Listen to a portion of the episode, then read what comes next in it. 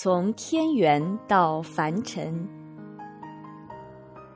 阿丹夫妇受到安拉的恩宠，被安排住在天园中，过着自由自在、恬静的生活。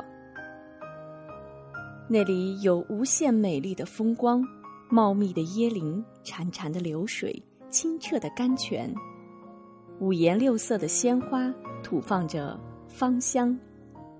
丰硕的白果令人垂涎欲滴，那里没有烈日暴晒，不受风沙之苦。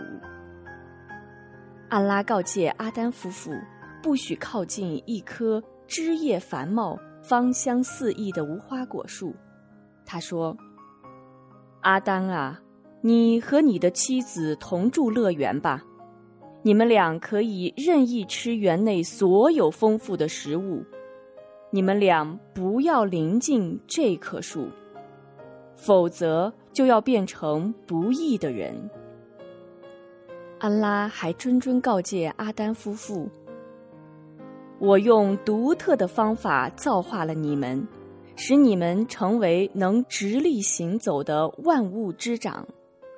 你们切不可忘记伊比利斯是你们的死敌，切不可因误受他的引诱。”而酿成大错。伊比利斯窥视着阿丹的一举一动，时刻在盘算如何下手把他引入歧途。当伊比利斯得知安拉禁止阿丹靠近那棵无花果树时，暗自庆幸有了可乘之机。一天，伊比利斯潜入天园。他装出一副恭敬和善的样子，走到阿丹夫妇面前，说道：“安拉禁止你们靠近那棵树，是怕你们青春常在，获得永恒的生命。其实，天园中的幸福生活也不会长久。”阿丹对伊比利斯假惺惺的关切持怀疑态度，不予理睬。可是伊比利斯并不甘心。他经常在阿丹夫妇面前走动，并一次次的夸赞无花果的香甜味美。久而久之，阿丹夫妇想品尝鲜果的念头逐渐强烈起来。伊比利斯看出了阿丹夫妇的心思，又上前蛊惑说。其实你们尝一尝那果子也没关系，安拉不会责怪你们的。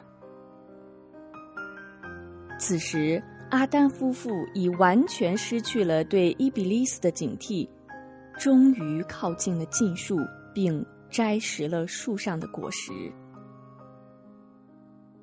安拉呼唤着阿丹的名字说：“我曾告诫你们不要靠近那棵树。”可是你们却经不住魔鬼的诱惑。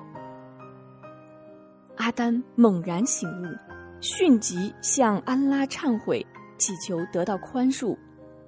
安拉说：“我可以对你们既往不咎，但你们绝不可以继续在天园中生活了。你们离开天园，到大地上去吧。”你们在那里可以凭着劳动和智慧开拓自己的生存之路。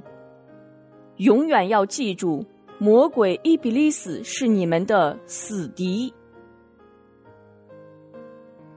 阿丹夫妇倾听着安拉的训示，对自己不该犯下的大错懊悔不已。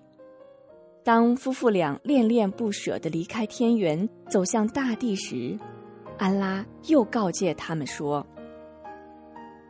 你们要坚定不移的走我所指引的路，这样你们就不会迷雾，不会受到损害，并最终得到我的恩典。